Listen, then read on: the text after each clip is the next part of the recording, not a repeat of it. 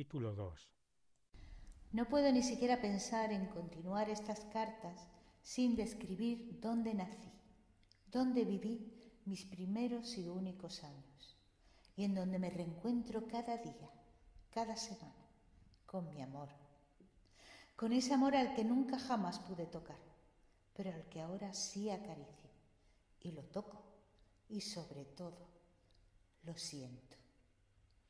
Naturalmente hablo de Villa Eugenia.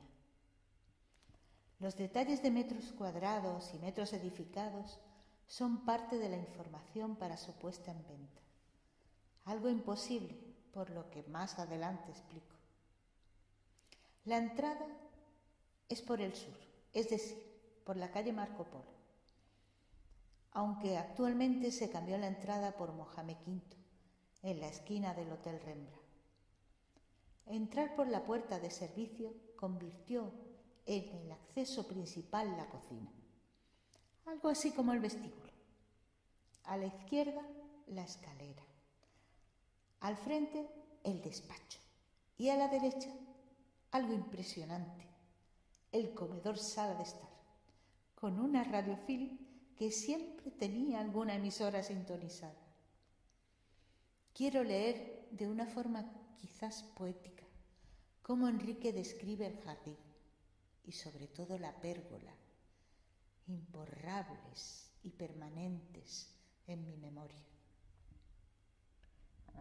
¿Oyes el olor de las rosas y de los geranios? ¿Escuchas el silencio de las hojas?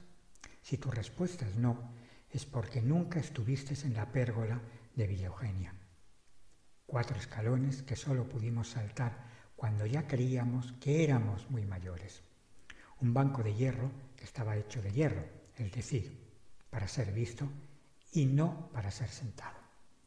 Paso obligado para ir al columpio, paso obligado para ir a los eucaliptos y sobre todo paso obligado para jugar al escondite. Rosas que no te delataban, hojas que escondían el ruido de tu corazón. Entonces el ruido de tu corazón te delataba. Hoy es el silencio de tu corazón el que nos delata. ¿Empiezas a oír el olor de las rosas y de los geranios?